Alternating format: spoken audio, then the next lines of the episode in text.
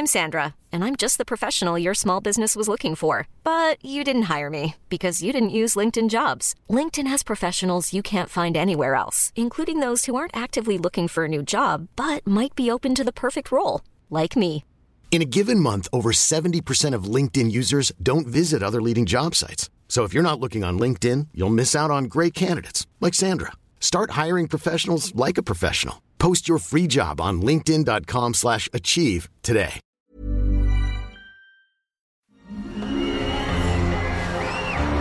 Arcadia Media. Elige tu lugar en este carrusel.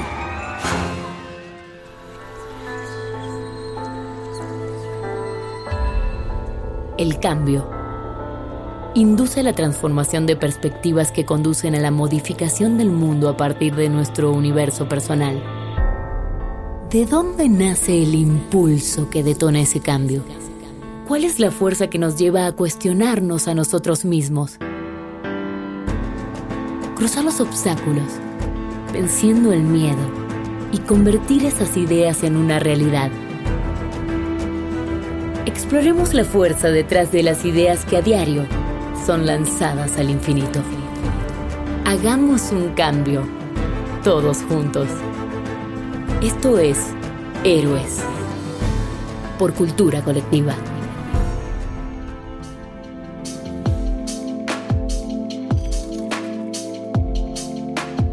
Bienvenidos a otro episodio de Héroes. Yo soy Luis Enríquez, director general de Cultura Colectiva. Y yo soy Jorge del Villar, director de contenidos de Cultura Colectiva. Con nosotros hoy está Juan Mendoza, que es instructor psicoterapeuta con 22 años de formación en psicoterapia transpersonal ontológica y además en diversas tradiciones espirituales bajo principalmente la enseñanza del doctor Carlos de León. Ha tomado enseñanzas en Chikun, técnicas de sanación, meditación, así como en tradiciones como el budismo tibetano, tantra shaivista de Cachemira, taoísmo, kabbalah y principalmente en ontogonía. Eh, además realizó la especialización de psicoterapia ontológica. Ha tomado enseñanza con importantes maestros como su santidad Durken Rinpoche, Lompon Tenzin Namdak, entre otros. Y desde el 2012 enseña sobre desarrollo espiritual, manejo de energía, meditación y chamanismo. Y además ha sido mi maestro durante los últimos dos años. Entonces, bienvenido al podcast, Juan. Gracias. Bienvenido. Muchas gracias, Luis. Gracias a todos.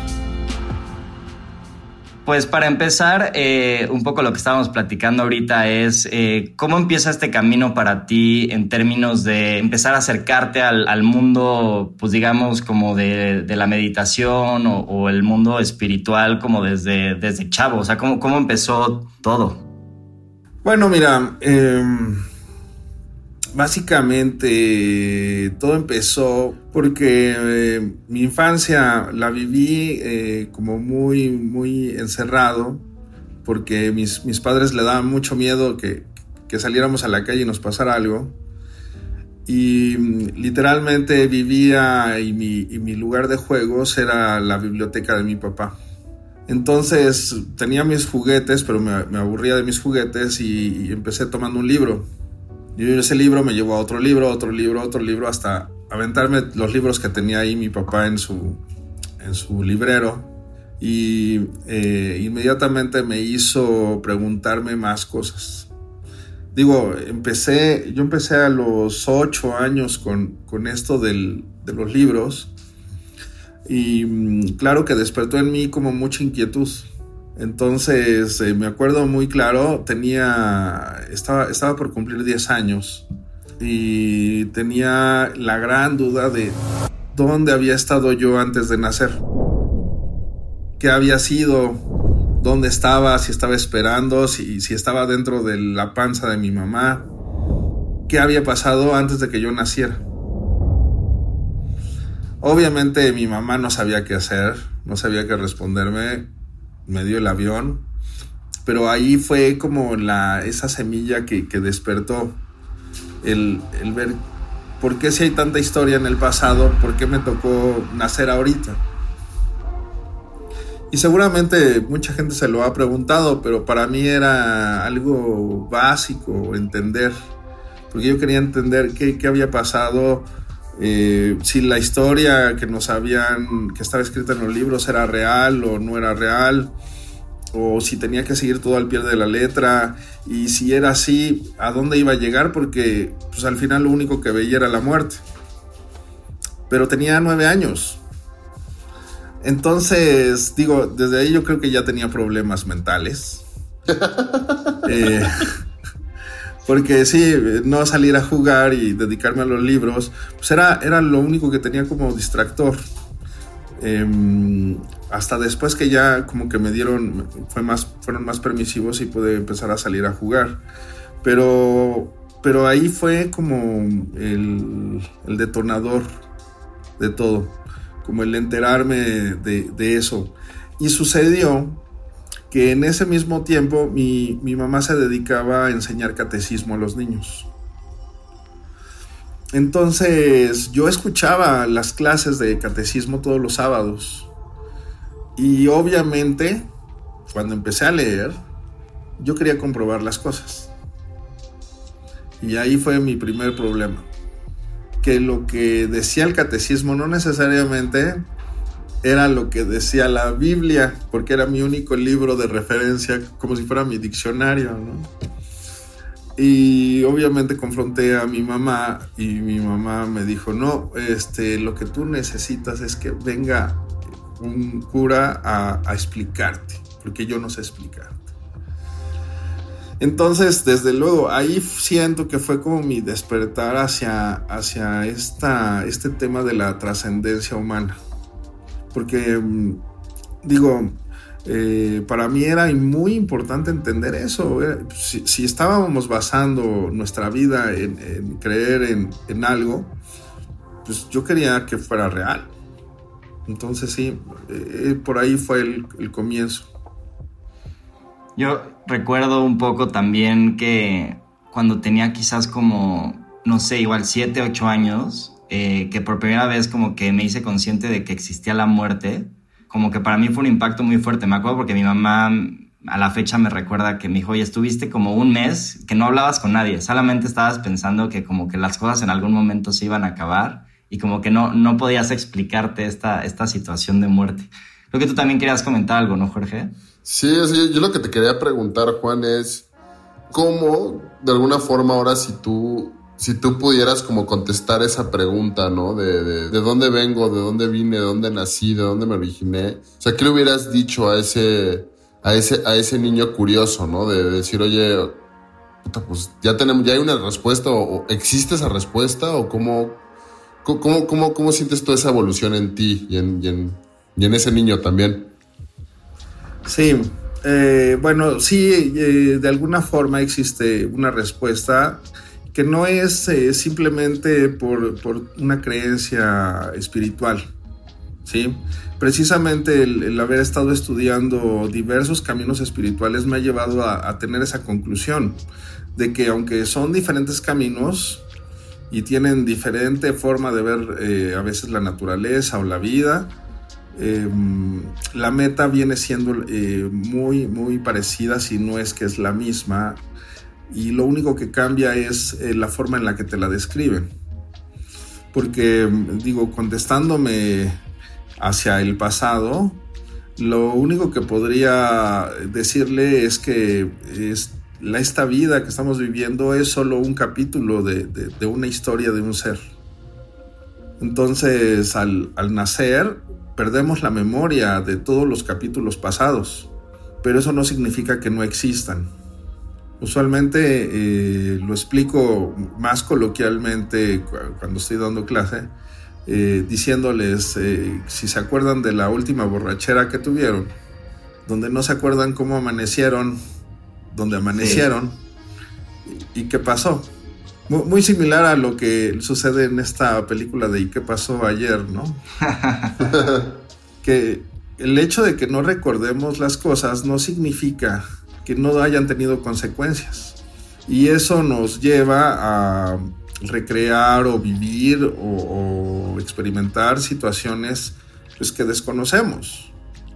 O sea, hay, hay mucha gente que, que, puede decir que tiene muy buena suerte porque no necesita esforzarse, para que sucedan las cosas. Y hay gente que es todo lo contrario, que pareciera una lucha diaria sobrevivir, como si estuviera pagando algo.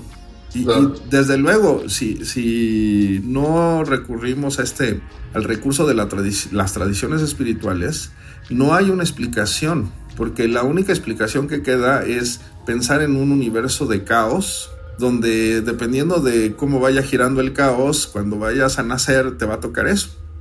Claro, de acuerdo. Oye Juan, y regresando un poco a, a estas como etapas tempranas, ¿no? Entonces, el primer conflicto es, ¿no? Con, el tema de tratar de, confrontar a tus papás, ¿no? Este, y, después, ¿cómo, ¿cómo sigues creciendo y cómo sigue evolucionando esta curiosidad, por un lado tuya, y tu camino de, crecimiento en general? Bueno, aquí sucedió otra situación. Em, después, como dos años después, que mi, mi papá enferma y muere entonces, pues claro, fue mi primera confrontación directa con la muerte, como, como lo comentabas en tu experiencia.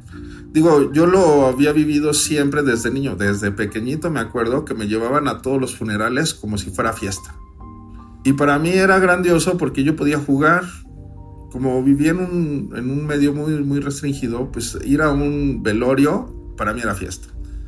Pero entonces cuando vivo la situación de, la muerte de mi papá, pues obviamente veo la muerte de frente y mi primer pensamiento es de no puedo controlar cuándo me voy a morir y no sé cuándo me voy a morir. ¿Y qué va a pasar si me muero mañana? Entonces sí, me la viví literalmente sin dormir una semana completa porque me daba miedo quedarme dormido y morirme que, si lo ves ahora es una tontería, porque pues, si me muero en el sueño, ¿cómo, ¿quién me va a despertar para decirme, oye, ya estás muerto? ¿No? Claro. Pero obviamente esta, confrontarme con, la muerte de mi papá nos derivó en, en varias situaciones porque mi mamá siendo una mujer ama de casa que nunca se había preocupado por el dinero, por trabajar, porque eran extremadamente pues, tradicionales, de repente se tiene que enfrentar a un mundo donde tiene que salir adelante con dos hijos. Y nos hace llevar toda una serie de peripecias de, tener, digo, no éramos, eh, no, éramos muy prósperos, pero, pero pues, tenía mi mamá, tenía una casa, tenía un terreno, eh, tenía, teníamos un auto. Y, la muerte de mi papá hace que mi mamá entre en un conflicto tan fuerte que termina malbaratando y regalando cosas. Al grado donde nos quedamos, ahora sí que nos quedamos solo con la casa que tenemos y con la única opción de ponerla en renta para, para seguir viviendo. Entonces, pues claro, para nosotros fue así como despertar de golpe a una realidad totalmente diferente ahí puedo, puedo decir que sí me marcó definitivamente a reconocer, pues por un lado, la, impermanencia de, esto que llamamos vida, que en cualquier momento uno se puede morir y que en cualquier momento pueden cambiar las circunstancias. Ahora con la situación de la pandemia lo vemos más claramente, pero antes era como si hubiéramos vivido en una fantasía donde pues a lo mejor somos inmortales, o, no va a pasar nada y todo va a seguir como, siempre.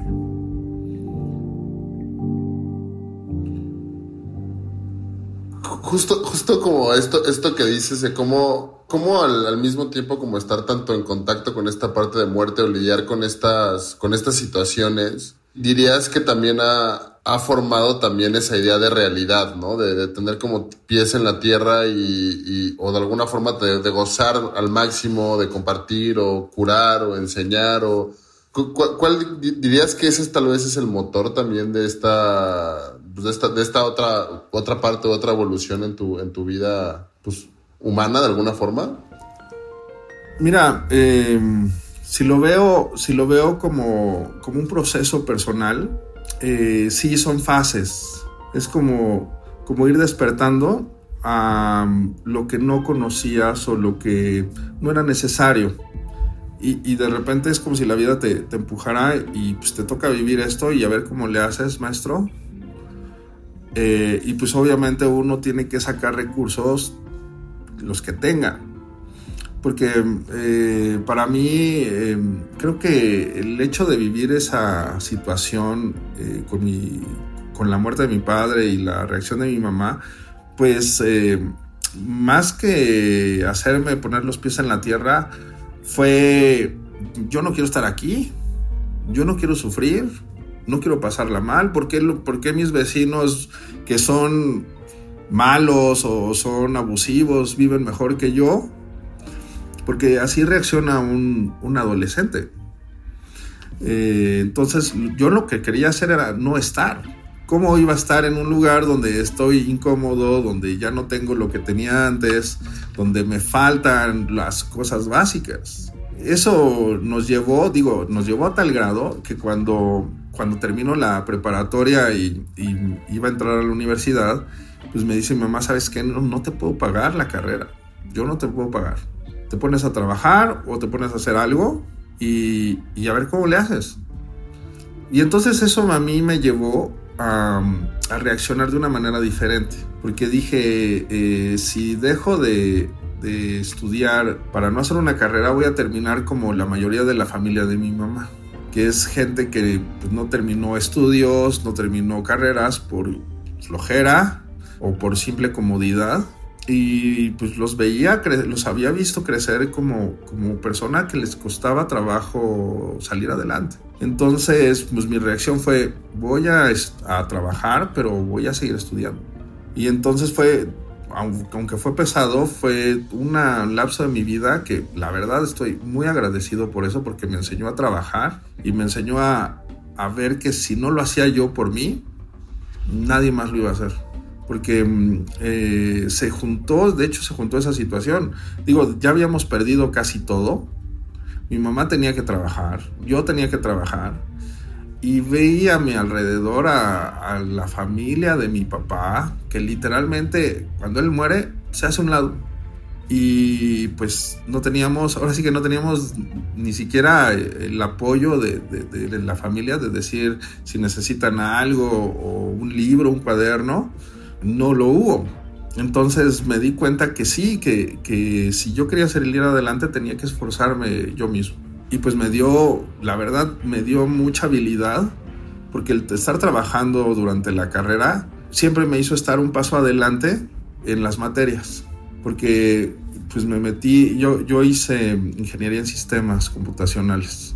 Entonces pues empecé conociendo una computadora, capturando datos y poco a poco me fui metiendo hasta que eh, en la carrera me estaban dando ya los lenguajes de programación y aprender ya a hacer algo más práctico en la vida cotidiana. Y claro que yo ya tenía esa habilidad, me hizo estar un paso adelante. Entonces, ahora sí que como dicen, fue malo, pero fue bueno, porque me dio esos, esos elementos para salir adelante.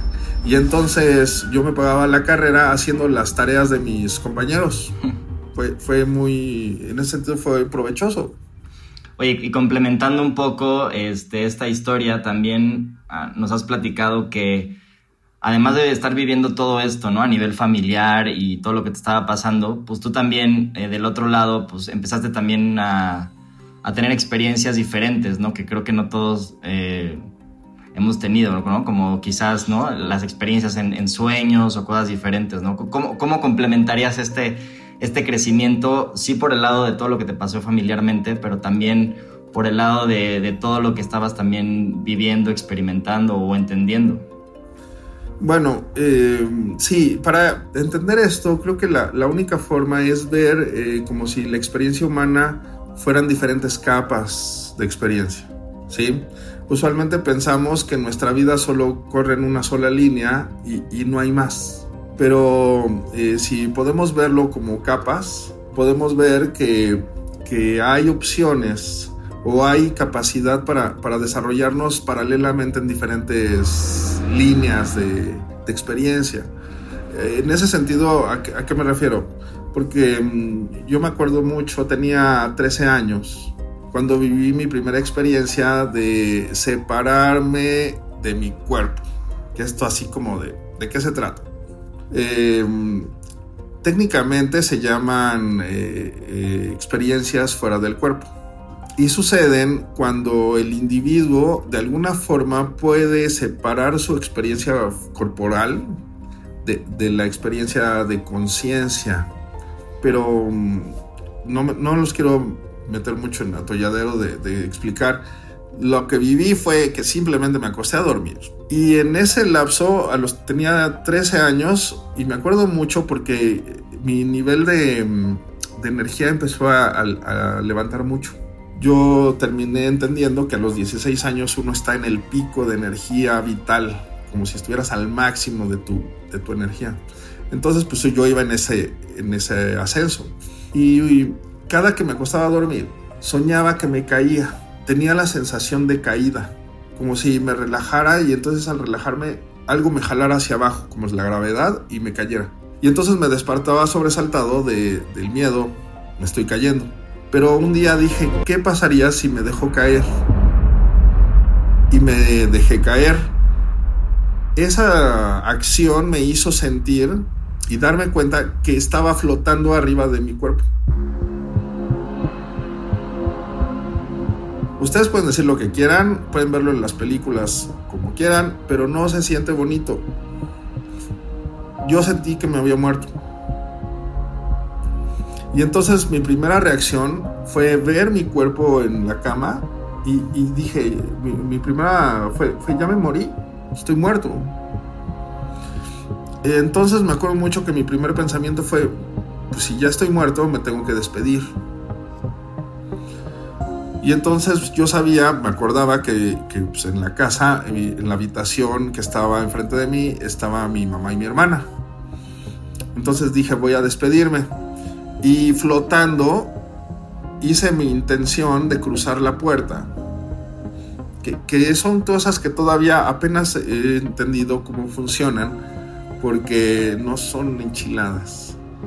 Eh, la sensación de cruzar me dio tanto terror porque sentía que, estaba pasando por otra masa de, de, algo que me jaló otra vez a mi cuerpo y me desperté. Pero a partir de ahí lo podía hacer cada noche. ¿Sí? Obviamente trataba de entender, trataba de buscar en donde no había, digo, no había internet, no había esta accesibilidad a los libros, no había de dónde agarrarse para poder entender qué me estaba sucediendo. Hasta los 17, 18 años que fue que que pude viajar este, al centro de la ciudad y ver estos libros esotéricos de temas raros. Y entonces poder reconocer en uno de ellos que, lo que me había pasado era eso, una separación de, de mi conciencia. ¿sí? Pero entonces me di cuenta que esa habilidad ya la tenía. Y mi juego todas las noches para dormir era salirme de mi cuerpo para investigar todo lo que se me ocurría como, como adolescente hasta el punto de ir a visitar a la muchacha que me gustaba. Y entonces al otro día asustarla por decirle, oye, te vi que estabas dormida con una pijama así y así y así. Obviamente se, asustó y no me volvió a hablar. Sí, pues sí. Pero era un, puberto que, que estaba tratando de entender eso. Porque digo, eso me pasaba al dormir, pero pues todo lo que me pasaba en el día cotidiano pues era lo que seguía en curso. Por eso, por eso decía que, que son como capas de experiencia. Porque lo que vives en sueños, pues a veces no tiene nada que ver con lo que estás viviendo en tu, en tu día cotidiano. Pero si no le pones atención, pues no lo ves. De acuerdo. Oye, Juan, ¿y te acuerdas en este momento, como en esta, en esta primera capa, algún maestro, algún mentor, aparte de, los de estos libros, ¿no? Que creo que está, es muy interesante cómo en tu vida los libros van teniendo como un papel muy importante también para, pues para buscar como ese, ese recurso de información y de, y de guía, pero ¿hubo alguna persona o alguna, algún momento que recuerdes justamente también que te, que te decía el camino, la información que estás buscando es la adecuada o es atinado por dónde estás buscando esas respuestas? Sí, eh, bueno, aquí sucedió. Em, ya estando, estando terminando la preparatoria, de hecho. pues ya tenía más facilidad para salir a la ciudad, moverme, buscar. Y entonces, desde luego, mi primera reacción adolescente fue eh, reaccionar en contra de la religión establecida, lo que me quería imponer mi, mi familia, mi mamá, en ese sentido. Porque al ver tantos errores que tenían, que yo había encontrado, digo, los errores que todo mundo encuentra, de eh, la ambivalencia en los temas o en el por qué solo creer y por qué no experimentar, pues me llevó a buscar la respuesta en otras religiones. Entonces me acuerdo mucho que de los 19 como hasta los 22 años, me la pasé buscando templos, iglesias, lugares raros, centros de meditación, vegetarianismo, todo lo que fuera raro tenía que ir a buscar porque yo estaba buscando mi maestro, estaba buscando ese camino. Pero en todos veía lo mismo, control, manipulación, chantaje o manejo de dinero o manejo de poder. Eh, me acuerdo mucho que una, una amiga un día me dice, te invito a mi reunión del domingo. Y le digo, ¿de qué o qué? No, es, una reunión donde nos juntamos los jóvenes y entonces los jóvenes desde ahí vemos este, la fe y lo que vamos a hacer y lo que, lo que tenemos que seguir como en este orden natural de Dios y, y no sé qué. A mí como me gustaba esa chica, fui la verdad. y entonces ahí voy, eh, me acuerdo mucho que era por División del Norte y llegué a un salón que era como un salón de fiestas, pero estaba lleno de, sillas y todo. Y entonces, claro, ya llegó esta, esta chica y entonces pues, yo estaba ahí bien feliz ahí con ella viéndola. Pero de repente empecé a ver que sí había gente joven, pero, pero la gente me preguntó, todos me preguntan, oye, ¿y tú por qué viniste? ¿Y qué te trajo? Ah, este, es que yo ayudo a la gente. No, es que yo hice que vinieran no sé quién. Y como si fueran eh, eh, acciones para, para presumir los logros. Y entonces resulta que la reunión era de un grupo que se autodenominaba Jóvenes Cristianos. Pero lo primero que me llama la atención es que llega un coche así de súper lujo y se baja un tipo así en trajecitos súper súper bien. Y resulta que era el pastor. Y entonces el pastor eh, llega y, la gente se pone como a cantar y qué bonito y jajaja. Y todo empieza porque dice, no, es que vamos a unir a una pareja que nunca ha tenido sexo, que hasta que después de que se consume esta ceremonia van a poder actuar como familia y poder procrear y tener hijos y etcétera, etcétera, etcétera. Obviamente, ahí fue donde dije, no, esto, esto es un fiasco. Em, obviamente salí corriendo. Fácil de, pues cuando que me guste, no, no, esto no es lo mío, esto es la misma cosa de siempre. Y ya llevaba dos años y medio buscando. Eh, me di cuenta que la solución no estaba en la religión. Ninguna religión establecida em, en ese sentido buscaba la libertad todo lo contrario, buscaban el control sobre los demás o eh, ser una persona creyente siguiendo a, alguien más. Entonces sí, eh, fue como empezar en, ese sentido mi búsqueda de un maestro.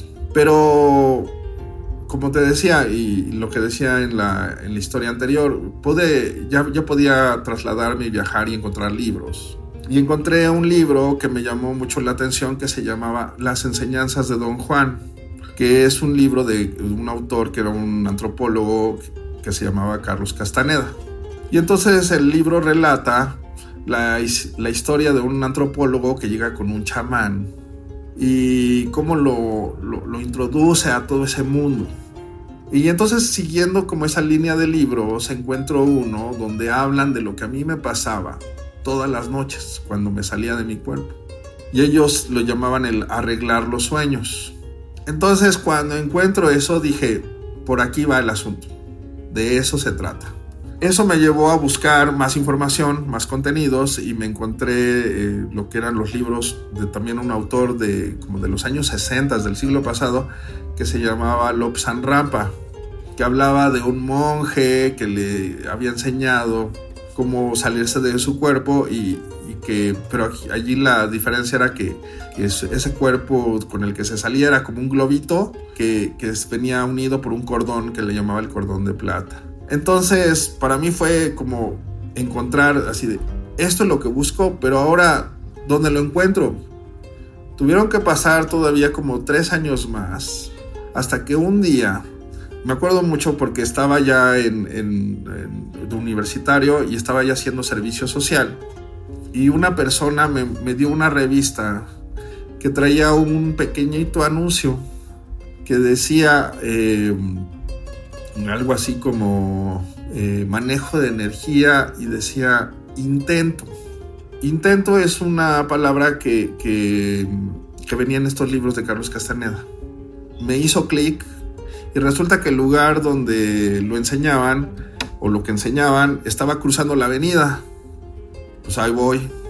Y me invitan a una plática donde conozco al, doctor Carlos de León en esa época pues yo estaba metidísimo como creyendo que los libros eran todo, que ahí estaban todos los puntos de referencia y así yo iba a aprender y así yo iba a crecer.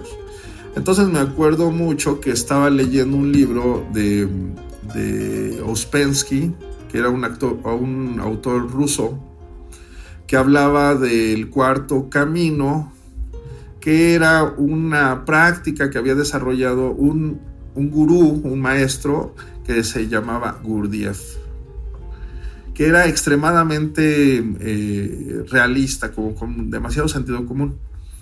Entonces, esa charla, a donde me invitaron con, el doctor Carlos de León, hablaba, eh, su tema era eh, Kundalini, Kundalini, que quién sabe qué era eso, pero se escuchaba súper raro y obviamente me interesaba.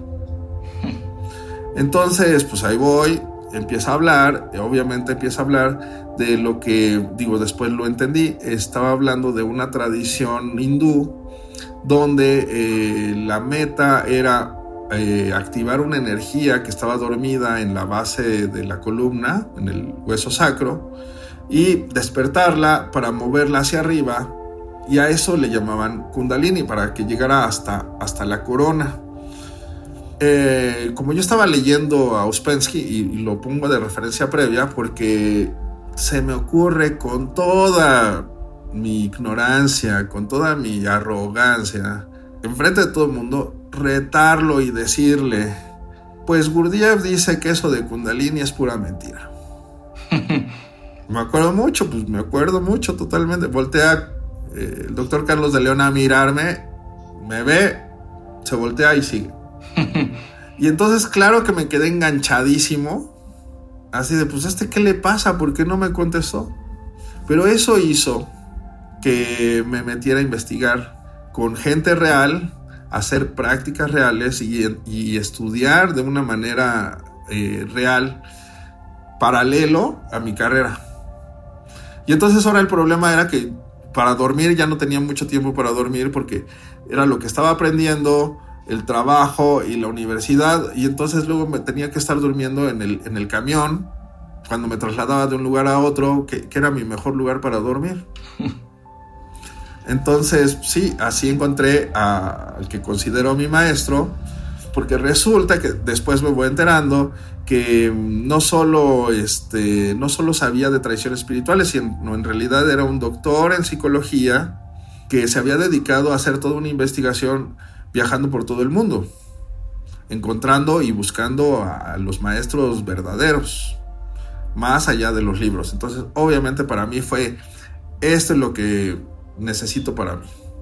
Este es el modelo que ando buscando, precisamente alguien, alguien real, que sea auténtico, sin poses, sin sentirse gurú, sin sentirse pastor de nadie, eh, pero con una actitud totalmente eh, abierta de, un investigador.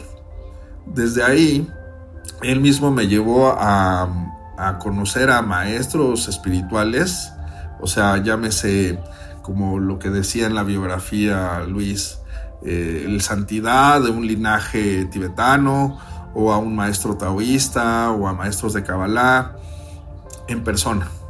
Y eso me abrió el, digo, me abrió el cráneo, me abrió el mundo. Porque mm, eh, más allá de, decir solo quiero estudiar esto, solo quiero practicar esto, me incitó como a eh, querer entender a otras culturas. Y entonces se volvió para mí lo más grandioso, porque cuando puedo entender las diferentes tradiciones, es como si todo se hubiera acomodado en, mi ser, como si todas esas piezas de rompecabezas que hemos visto por aquí, por allá, por allá, se hubieran acomodado. Y entonces pude entender el modelo de realidad, un modelo de realidad totalmente integrado sin importar la tradición espiritual. Obviamente hablando de tradiciones espirituales reales, no, no religiones. Que en, la finalidad, su búsqueda es, es encontrar la trascendencia del ser humano. Y eso para mí significa la libertad. Entonces, pues sí, fue como un pasito de aquí, acá, acá, acá, hasta llegar a encontrar a mi maestro que me abrió las, puertas para entender todo lo demás. Lo único que tuve que hacer yo en ese sentido fue aceptar mi ignorancia, aceptar que no me las sabía todas, porque yo ya creía que me las sabía.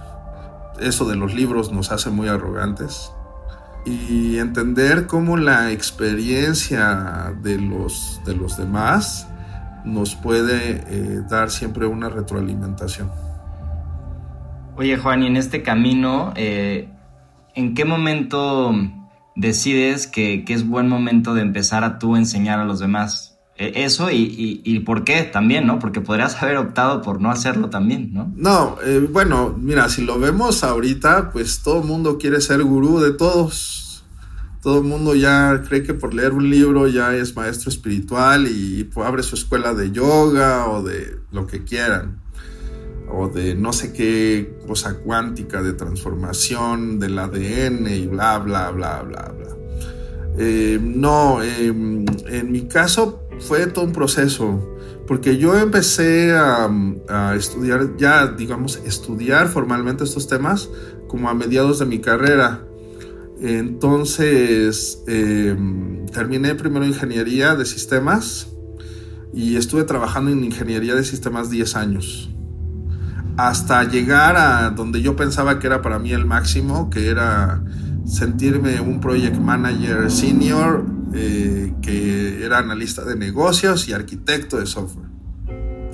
Cuando llegué allí, me di cuenta que no era lo que yo quería. Y tenía paralelo todos estos estudios que, había comenzado. Entonces, obviamente mi experiencia interna de ver energía, sentir energía, que me saliera de mi cuerpo en las noches, todo eso me estaba haciendo sentir eh, intranquilo de mi salud mental. Entonces, por un lado era, qué divertido, tengo una doble vida, pero sentía que en cualquier momento me podía volver loco por el exceso de información y el exceso de experiencias que estaba viviendo. Entonces, eh, pues eh, todo sucedió que primero empecé a escuchar voces y ya dije, no, esto ya valió. ya te, acabó. Esquizofrenia. Y entonces lo primero que hice fue eh, hacerme estudios un electroencefalograma, todos los estudios para que el médico me diera un papelito con un sello diciendo que no estaba loco. Cuando me dio eso, ya dije, no, ok, pero como no entiendo qué está pasando, tengo que hacer psicología. Y empecé a hacer psicología. Eh, hacer psicología me llevó pues, a seguir precisamente el camino de mi maestro a hacer mi especialización en psicoterapia, en, primero en México. Em, estudiando psicología termino eh, y tengo mi primera experiencia que podríamos llamar una experiencia iluminatoria. ¿Qué me sucedió? Eh, me senté a meditar y en mi meditación, en mi, lo que me estaba sucediendo con los ojos cerrados, eh, surge una luz que llega de frente hacia mí y me, me llena de luz y me paraliza y me quedo ahí dos horas. Me doy cuenta de las dos horas después de que salí, porque en ese momento pues no, no sé ni qué pasó, ni cuánto tiempo pasó, ni nada. Eh, salgo de ahí y siento eh, mucho, mucha alegría en mi corazón. Me siento muy agradecido, me siento muy contento, me siento muy feliz, como si, como si no le debiera nada a nadie. Eh, entonces busco a, mi mentor y le cuento mi experiencia y me dice, ah, pues ya llegó el momento en el que vayas a buscar a, tu, a tu maestro espiritual. Y es cuando, cuando conozco a, a Lopontensing. Lopontensing es eh, un maestro, de hecho se le llama eh, cabeza de linaje porque es el que sostiene todo un linaje espiritual de una tradición que se llama Bon, que es previa al budismo tibetano. Era como, la religión local de Tíbet antes de que llegaran los budistas. Y entonces llegó con él y me acuerdo que asisto al primer seminario y estando meditando con él me da lo que se llama la introducción al estado de la verdadera naturaleza. Y ahí sí sentí que todo desapareció, yo desaparecí, como si hubiera estado en un viaje de estos alucinógenos sin haber tomado nada. Y de ahí eh, salgo y se lo reporto al, maestro y es cuando recibo la primera, el primer permiso de enseñar. Me dices que ya tienes que enseñar esto que recibiste. Eh, cuando me sucede eso, en el siguiente entrenamiento que estaba haciendo con el doctor Carlos de León, en uno de los breaks ya llegó con él, le cuento todo lo que me pasó y me dice, pues ya está, te estabas tardando, maestro, empiezas a enseñar. Y obviamente me siento con toda la confianza de empezar a enseñar. Pero ahora, ¿qué, ¿qué iba a enseñar?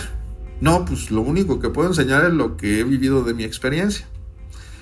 Entonces, lo que tomé fue precisamente un modelo de, para entender, ahora sí que desde cero, de qué se trata esto de la vida desde un modelo, pues no solo teórico, sino algo tangible, práctico, que tuviera las tres cosas que necesitamos para crecer. Tener suficiente energía, porque sin energía no queremos hacer nada. Tener claridad, desarrollar claridad, que es hacer terapia.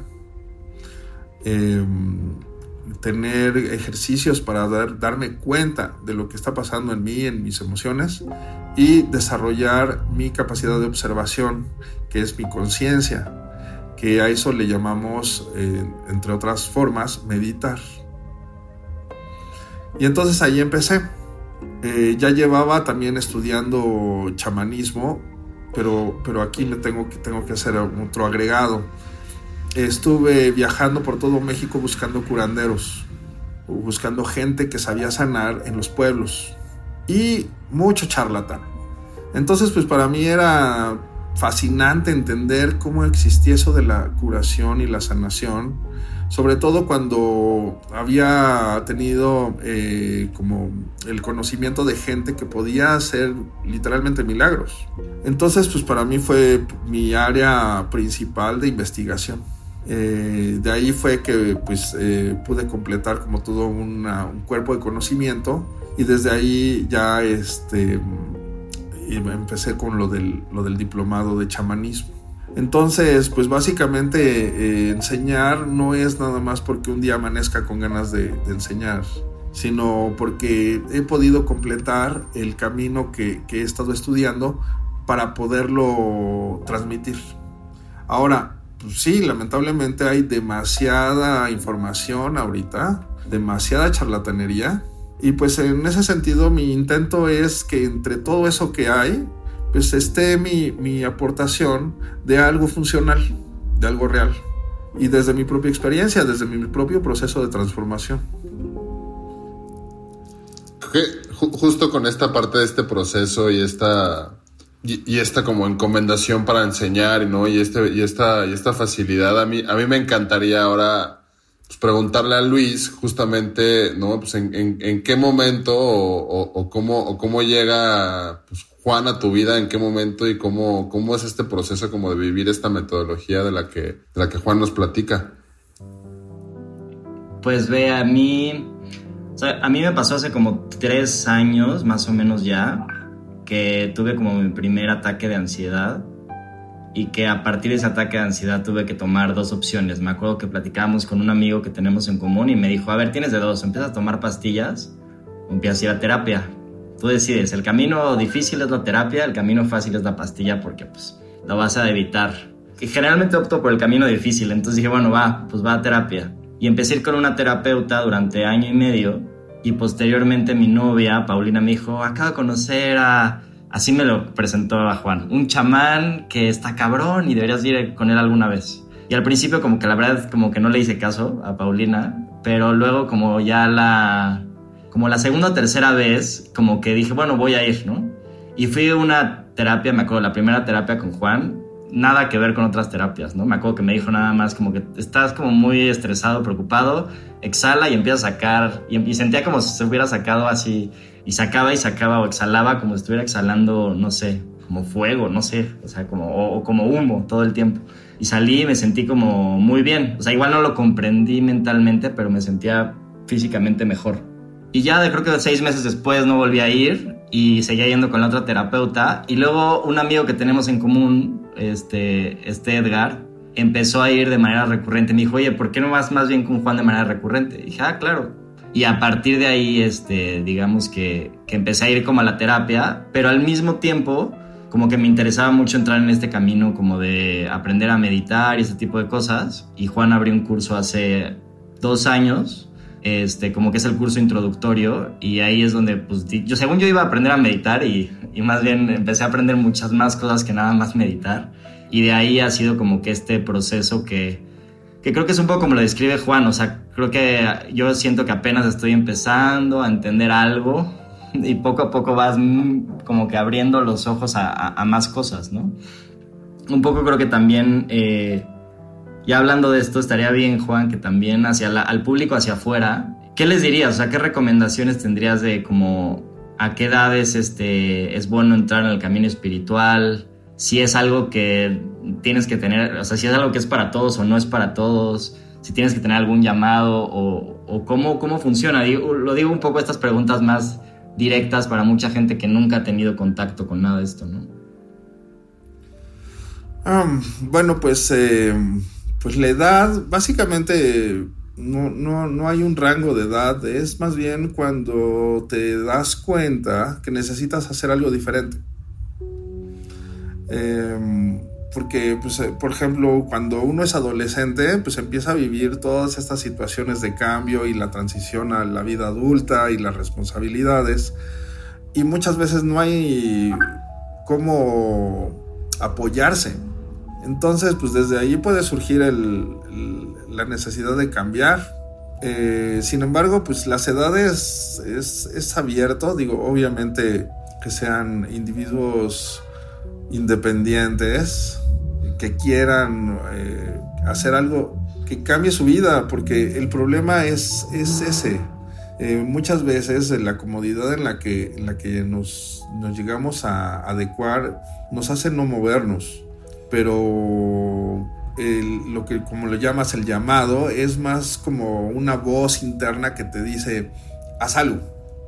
Aquí la, la idea sería que la gente sintiera cuando necesita transformar su vida y buscara, digo, no, no porque me busquen a mí, sino que busquen de una manera eh, con mucho sentido común esas ayudas porque pues, les decía, el problema en esta época es el exceso de, maestros, el exceso de gurús, el exceso de coaches de vida. Ahora me entero que hay hasta coaches espirituales. Está muy bien, pero, pero si quieren un cambio auténtico, pues es caminar un camino auténtico. Eh, digo, aquí me acuerdo mucho cuando di el curso introductorio que los invité a todos para que conocieran a uno de mis maestros. Y nos fuimos a un monasterio tibetano en, en Arizona, Estados Unidos. Porque todo es real, no hay, aquí no hay de, no, no, mi, mi, maestro es mi libro, mi maestro es el Dalai Lama porque un día lo vi en la televisión. No, eh, es real, es vivir las experiencias. Entonces, claro, si tú quieres vivir las experiencias reales, estar ahí, pues eh, no solo es lo divertido de lo bonito de la selfie con el maestro o la foto de los lugares, sino aventarte la trayectoria, la travesía. Para poder llegar con estos maestros usualmente no solo hay que tomar avión, hay que pasar por transporte, hay que caminar, hay que meterse a veces hasta el bosque. Sí es una friega. Entonces sí, pues es... Eh, tener esta sed de, buscar lo diferente en tu vida, lo que nunca has intentado antes o lo que usualmente pasa en las películas, pero, pero que no tenemos eh, ni los medios ni la forma de, hacer algo parecido. Ahora, conmigo no tienen que ir tan lejos, eh, pero también tengo obviamente muchas limitaciones. En ese sentido, pues claro, si quieren maestros espirituales auténticos los, les recomiendo a los que yo conozco, porque yo todavía no me considero eso, pero cuando menos puedo aportarles mi experiencia en una vida real, en una acción real, en el mundo real, porque para mí eh, esto de separar la vida espiritual y la vida material no tiene sentido, porque somos el mismo ser y la vida material manifiesta lo que sucede en, la energía espiritual, en la parte espiritual. Entonces, sí, lo único es querer hacer algo diferente. Ni siquiera es cambiar, porque cambiar es buscar una opción también cómoda. No, es lo diferente, lo inesperado, lo raro, lo que usualmente llamaríamos a veces mágico, pero, pero no tiene magia, todo es técnica. Nosotros le llamamos tecnología espiritual. Y esa es la gran diferencia con las tradiciones espirituales y la religión. Porque cualquiera se puede poner de pastor, de guía, de coach, pero nunca da las técnicas porque a veces ni siquiera las saben.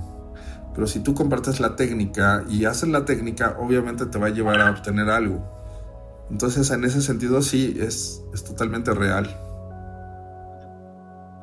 Para mí, como que ha sido yo he tomado como un camino muy pragmático, ¿no? Al, principio no se iba, ¿no? A las primeras clases con Juan y hablaba de tantas cosas que yo decía, o sea, si, si, tomaba este camino más crítico de, ¿no? O sea, mental, de decir, eso no puede ser real, esto no es real y así, pues no iba a llegar a ningún lado.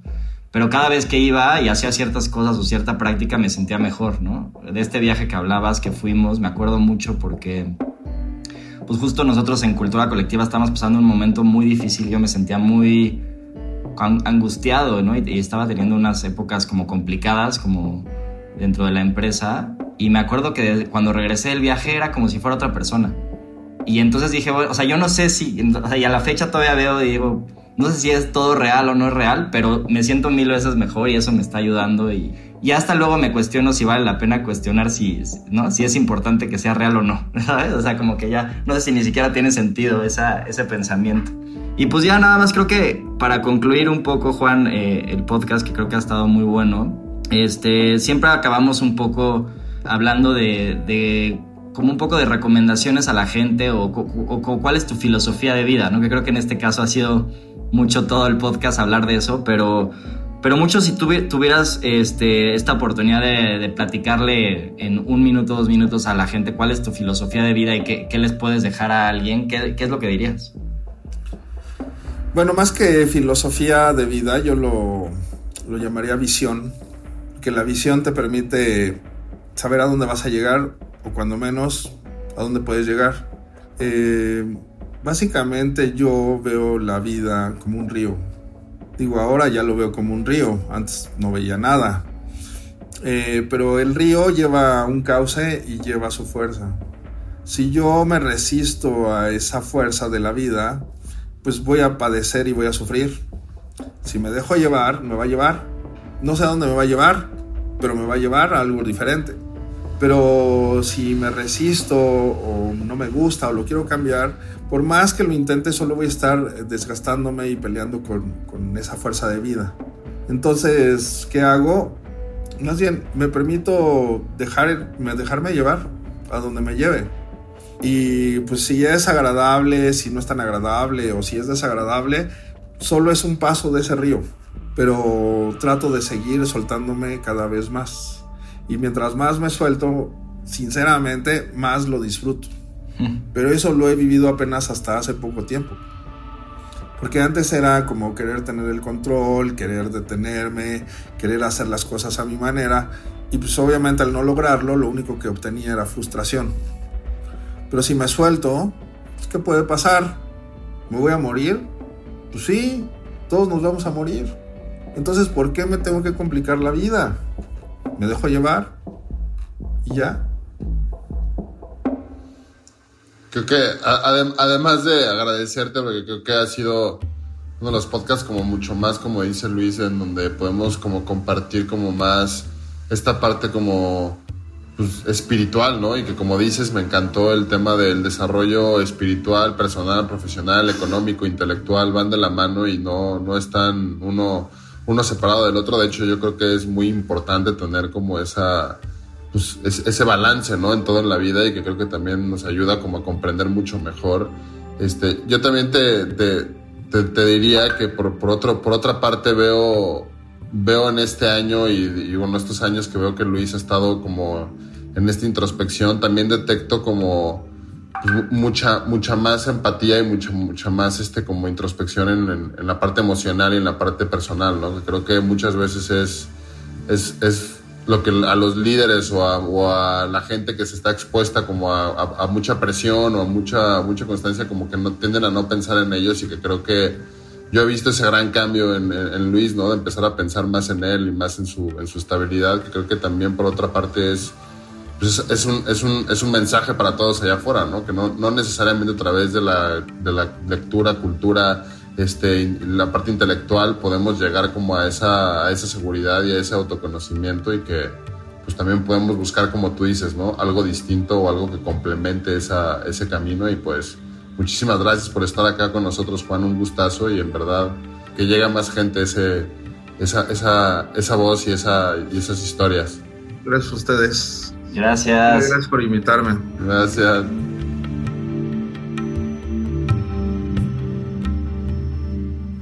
Muchas gracias a todos por escuchar otro episodio de Héroes. Yo soy Jorge del Villar, Luis Enríquez y Juan Mendoza. Muchas gracias. Nos vemos en otro episodio la próxima semana. Saludos.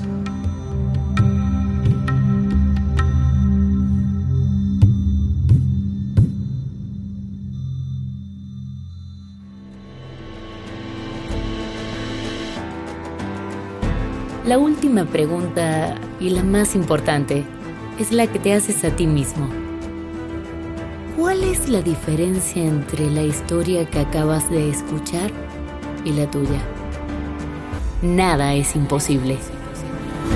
Atrévete a ser diferente y sé el héroe de tu propia historia. Héroes por cultura colectiva. Con Luis Andrés Enríquez y Jorge del Villar. Diseño de audio, Edwin Irigoyen. Música original de Claudio Trejo Hernández.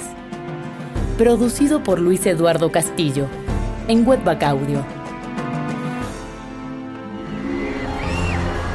Arcadia Media.